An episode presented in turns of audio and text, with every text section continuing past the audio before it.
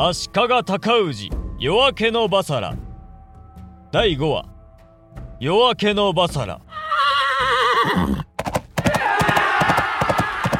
時に黄金天皇の御代承慶2年2月28日。沖のご拝所を密かに出た先の帝後醍醐帝はこの日宝器の国の豪族に報じられて戦場山にご臨行になったのでございます。先の帝にお味方する者鎌倉方に組みする者近隣の国々からは御家人悪党悪法師が大勢集まり戦場山を囲み敵味方に分かれての激しい合戦がこの時から始まりました。ガナハチビナヤカガナハチビナヤカ悪人悪行即失退散。超敵覆滅恩敵超福相模入道よ。北条が子孫。高時法師よ。真が生きて世にある限り。仁義をもって天命は覆らずと。思い知るがよい。先帝のご先祖は直ちに関東に伝わり驚愕をもって受け止められました。戦場さんからは諸国の武士に向け矢継ぎ早に臨時が発せられて倒幕挙兵への参加を促していたのです。幕府はこの事態を重く見て表情に諮り戦場山討伐の軍勢の出陣を決定いたしました。この時の決定には時の鎌倉の支配者北条高時様のご意向が強く働いていたと申します。関東八州から兵を集い直ちに打ってを差し使わせ打っての対象は名古屋終わりの神足利治部太夫に命じる。両人を直ちに上洛させよう。天下の平はひとえに先帝のご範囲から起こったこと。戦場さんを落とさずして戦乱は終わらぬぞ。3月中に鎌倉を出た東国勢は東海道を成城して4月の下旬に至って京の都にようやく入りました。都からは二手に分かれて一方は山陽道をもう一方は山陰道を進み宝器の戦場山を攻撃するという軍略です。東国勢が都を出発したのは同じ月の末になってからでございます。当初の軍略に従って山陰道の追討軍を任された私のお子たち高氏殿と忠義殿は老いの坂を越えて丹波の国の篠村の将にひとまず着陣いたしました篠村の将は足利家の荘園でした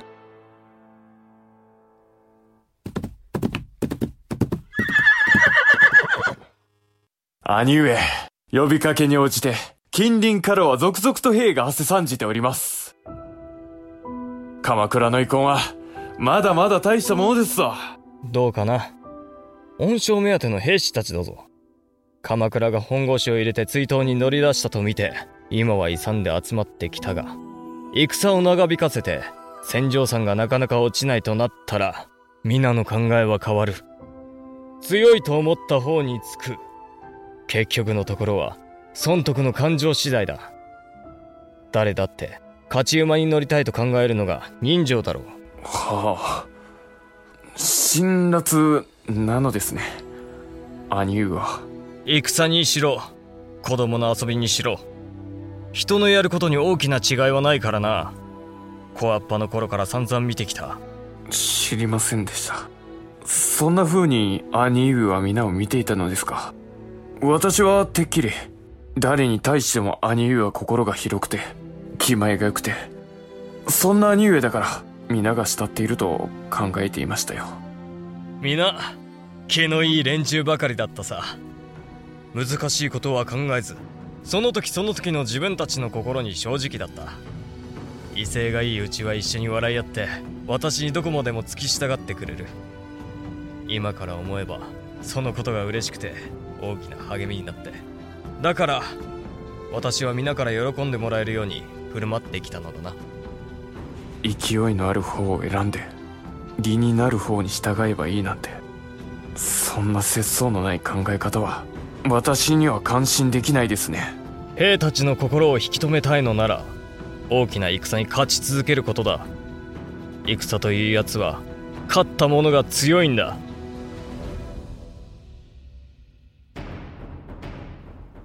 同じ頃足利勢とは別に鳥羽口から都を出発して山陽道を進んだ追討軍は山崎の手前小金縄の地で早くも先の帝に従う宮方の軍勢に進軍を阻まれることになりました。はあはっはっはっはっは寄せ手の大将をただ一夜にして言い落としたり。続けや皆の衆。鎌倉方は総崩れだ。まさか山陽道の追討軍がたった一戦で壊滅しただと六原短大からの急死でござる。大将軍はあえなく討ち死に負け戦で兵の大半は散り散りになって逃げていったようです。まずいな。詳しい話が伝わったら兵たちに動揺が広まる。早いうちに私たちを山陰道へ兵を進めますか。それともここは一旦兵を引きますか。出陣をやめたところで戦況が好転する見通しはない。宮方はますます勢いづくですが今のまま戦に臨んだとして宮方との戦に勝てると兄上はお思いですか？時の勢いは今宮方にある。だが今のうちなら鎌倉方がまだ巻き返せる。直ちに出陣したならこの陣中に集まった軍勢だけでも戦場山を落とすくらいはできるだろう。ただ。ただ何なのですか？忠義よ。私はせがれの千住王にお家を継がせてやりたい。兄上突然あなたは何をおっしゃるのですか？だが私はお家を継ぐ立場ではない。生まれつきの血筋が違い身分が違う日陰者の身分なのだ。足利のお家にとって私は一時の中つなぎそのうちに着流にお戻しすることになる。足利家は千住王に継がせてやれるお家ではない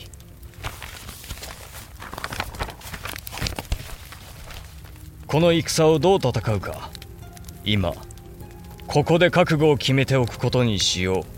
古代御帝の臨時ですか。乱を払いて視界を沈むるは武神の説なり。上杉の一族は全く大変なものをよこしてきた。関東征伐の策を巡らし天下征出の功を挙げよとここにある。お前はこれをどう思う？鎌倉武士としては裏切り者の悪名をかぶることになるでしょう。ですが先帝の御事のりに従うわけですからね。大義は立つ。そんなことを尋ねたのではない。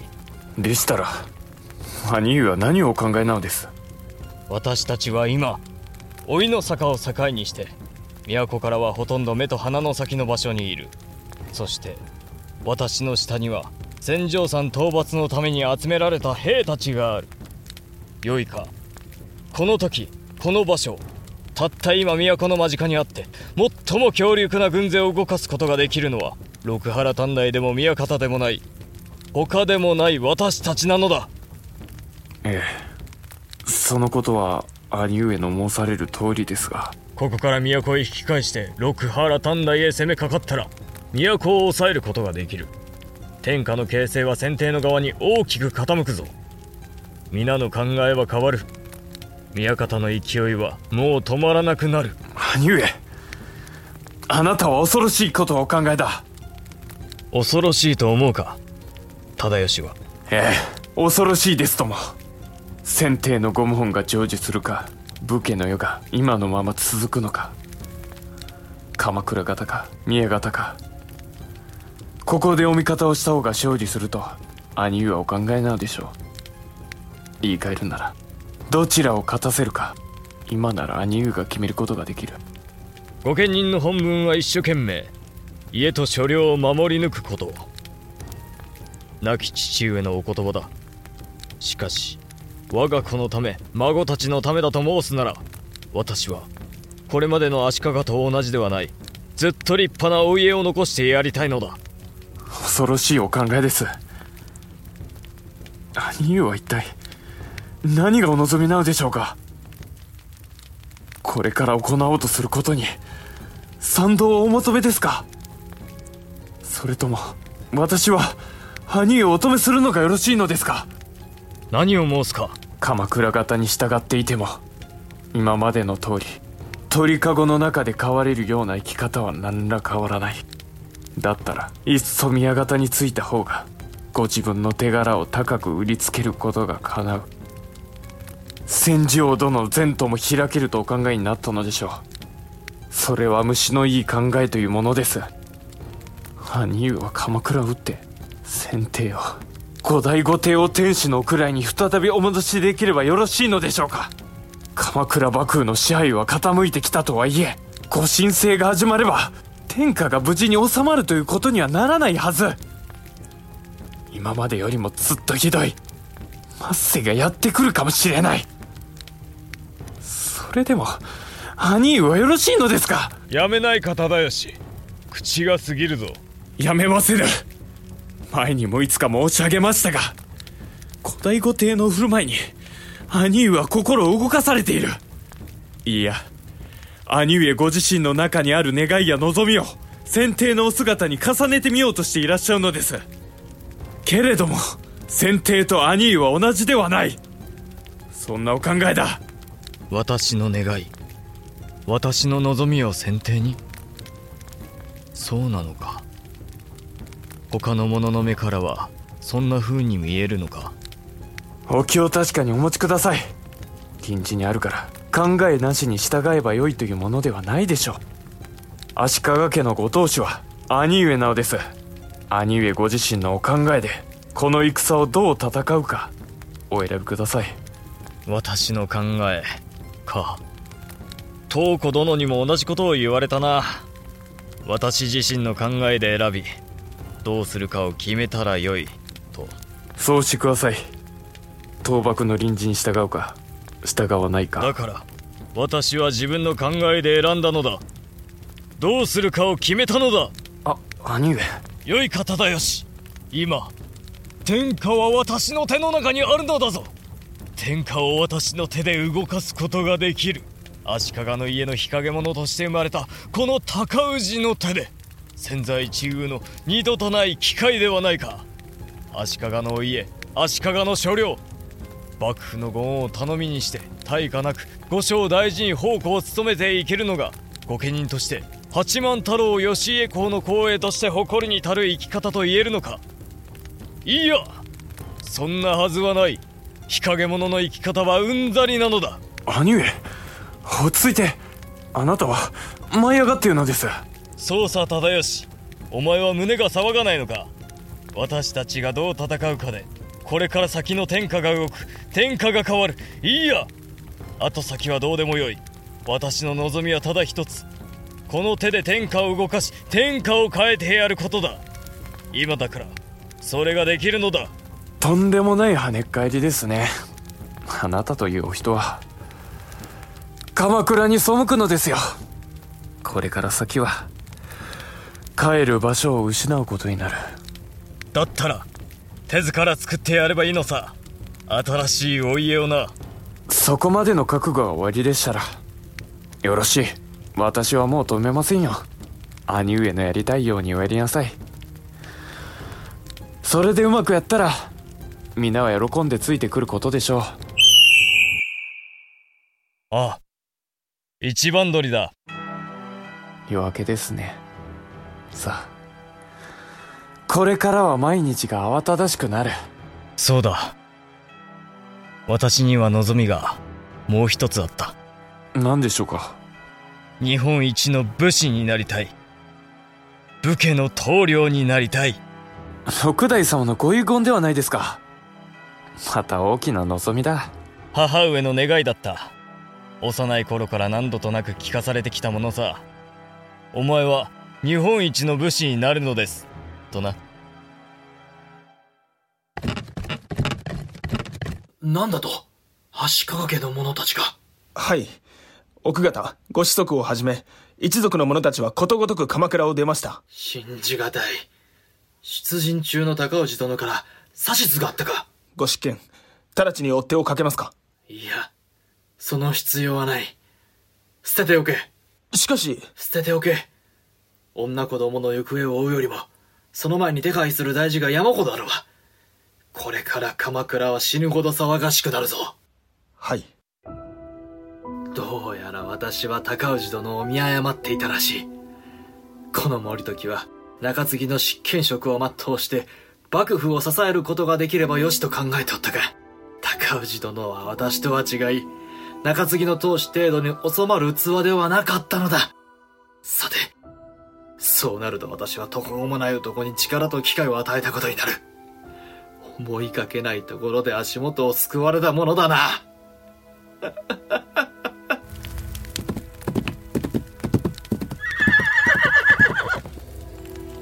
皆の者心して聞くがよい。今から我が軍は老いの坂を越えて京の都へ引き返す。そのまま洛中を横切りまっしぐらに六原丹内へ攻めかかる。ただいまこの時をもって天朝の進軍として我らは立つ。日輪は今まさに天井の高みへ登らんとしておる。いざ日輪のもとへ向かえ老いの坂へ進め朝敵は都にあり都の東向こうの六原にいいな。坂東鎌倉の地にこそあり。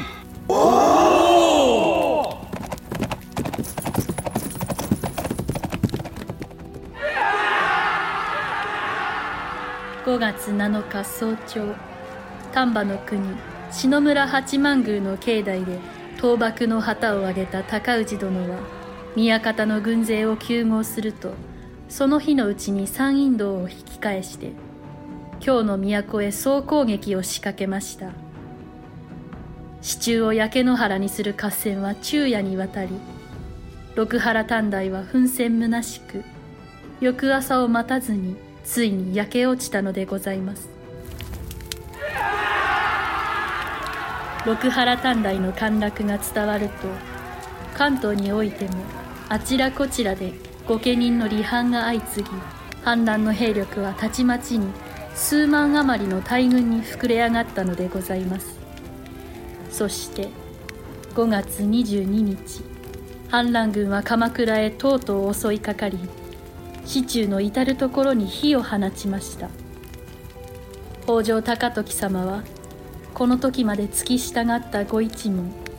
御家来衆ともども北条氏菩提寺の東照寺に本陣をお移しになりことごとくご最後を遂げました。その数870人余りであったと伝わっております。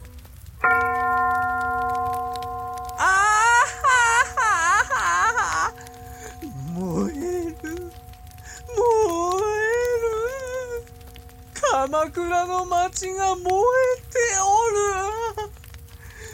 おる。美しいのこれほどにあでやかで絢爛豪華な光景が他にあるだろうか。わしはこれを見るために生きてきた心地がするぞ。おおいよいよ戦が寺まで近づいてきた。犬合わせは随分楽しんだがこれはまた格別。死に物狂いの人同士の合戦だ。どやつも犬よりも浅ましく血みどろで殺し合っておるわみんな楽しめ。心ゆくまで楽しめ。生きておることを楽しめ。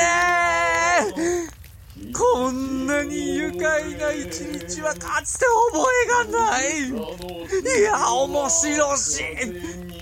人差しこの入道が田楽を披露してやろう。儚き夢のよううつつと住むぞ迷いなる。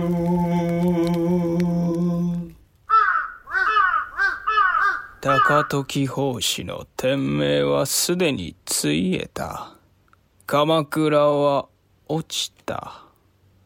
都へ観光をなるぞ。今の例は昔の真偽なり。陳が真偽は未来の洗礼たるべし。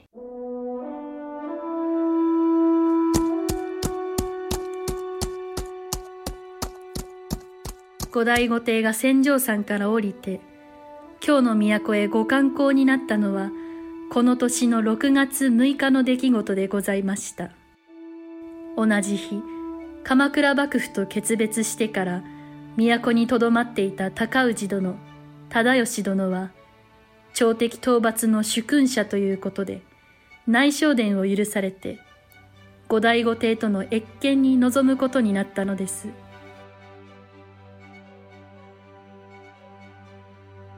帝は一体どのようなお方かな？今さら何を申しておいでなのですか？兄上はお噂を耳にするばかりで拝謁の機会を賜るのはこれが初めてだろう。帝の臨時にああして従いはしたものの私が承知することと申したら並のものでは到底かなわない途方もないお方ということばかり。私だって同じですよ。東国の御家人の部屋住みの日陰者が帝にこうして拝謁が叶うなんて、なんだか現実感がない。私が心に思い描いた通りのお方なのか、大違いか。裏切られることにならないか、確かめるのがいささか怖くなってきた。兄上は悔やんではいませんか？悔やむとは何のことだ？帝にお味方をしたことをです。鎌倉の御家人のままでいた方が、たとえ窮屈でも対価のない一生を過ごせたかもしれないその話か後になって悔やむから後悔と申すのだ。あんなことはやめておいたらよかっただの。お前は何を血迷っていたのだの。後回しでよいならいくらでも悔やんでやるさ。私は腹をくくった。前を向いてどこまでも突き進んでやるだけだ。それでこそ兄上らしい。兄上は今も根っこは昔のまま。クワッパの頃から変わらないバサラ者だ。今になって、ようやく気がついたか。足利の小せがれ、又太郎殿は跳ねっ返りで怖いもの知らず。手のつけられない暴れん坊のバサラ者よ。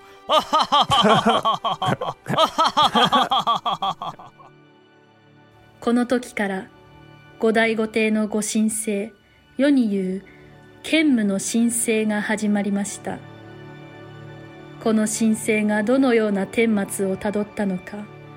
また高氏殿と忠義殿はその中でどのような役割を果たすことになったのか。それはまた別の物語でございます。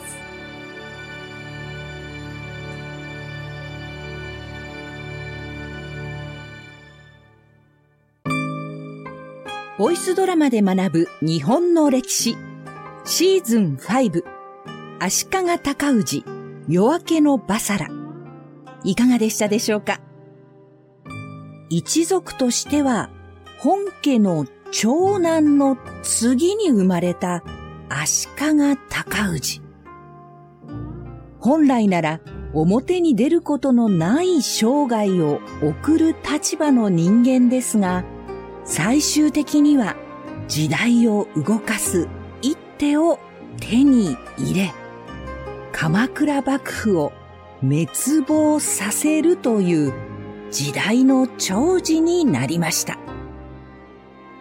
父、貞氏は足利家を存続させるために北条家との血縁を大事にして何かと問題を起こす高氏を虐げておりました。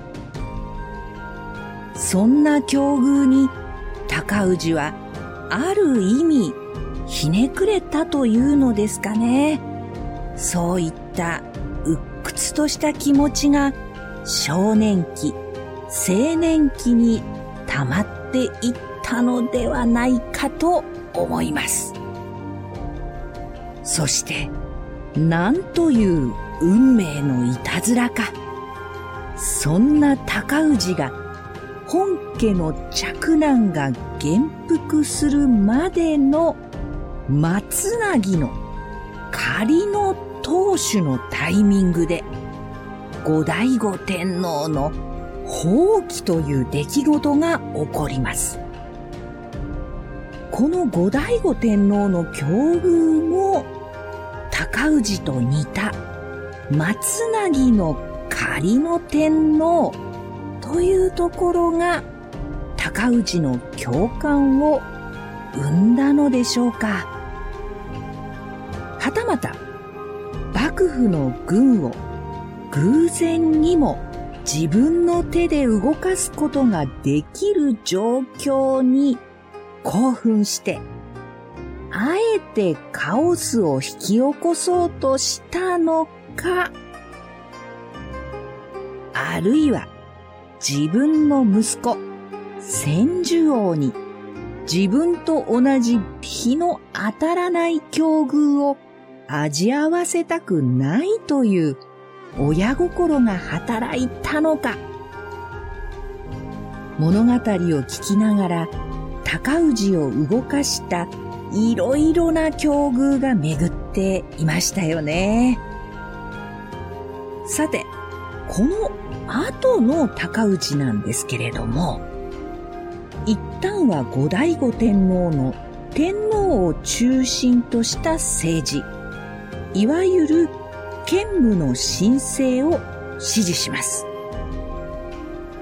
しかし、武士という存在をないがしろにする後醍醐天皇のやり方に反発を持った武士たちに持ち上げられて、後醍醐天皇を京都から奈良県の吉野に追放して、新しい別の天皇を立てて室町幕府を起こします。南の後醍醐天皇と北の室町幕府を中心とする南北朝時代が始まります。高氏は鎌倉幕府を滅亡させ、幕府を起こして平和な余生を送っていたと思われる人もいるかもしれませんが、実はこの南北朝時代もずっと戦乱の中だったんですね。南北朝が終わるのは高氏の孫、足利義満の時代になります。高氏はこの南北朝の騒乱の中、平和な時代を見ることもなく、53歳で生涯を閉じています。鎌倉幕府を裏切り、倒幕という混乱を引き寄せ、さらには味方についた後醍醐天皇をも追放し、死ぬまで戦乱の中にいた高氏。今回の全半生の境遇もそうですが、生涯を通して、あえてこの混乱した世の中を自ら作り出していたのか。その本当の真意は高氏本人しか知ることができませんが、私たちはそれをこの後世の時代から見ながら、いろいろと想像を膨らましていくというところに、歴史の面白さを感じるのではないでしょうか。このボイスドラマで学ぶ日本の歴史、シーズン5までご紹介してきましたが、このドラマの形式での放送はシーズン5で一旦お休みとなります。現在、続編として新しい形での構成を考えております。また、その時にお会いいたしましょう。この番組でナビゲーターを務めさせていただいたのは、熊谷陽子でした。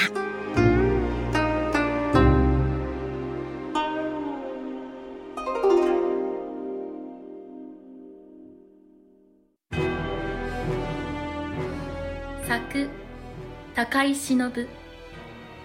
演出岡田康。出演。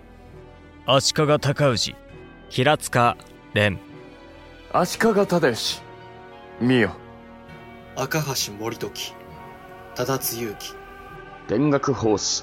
吉川秀樹。錦小路殿。樫谷翔子。北条高時。小磯克也。後醍醐天皇田辺正樹。スタジオ協力。スタッフアネックス。選曲効果。今優太音楽協力 H ミックスギャラリーアマチャプロデューサー富山正明制作株式会社ピトパ。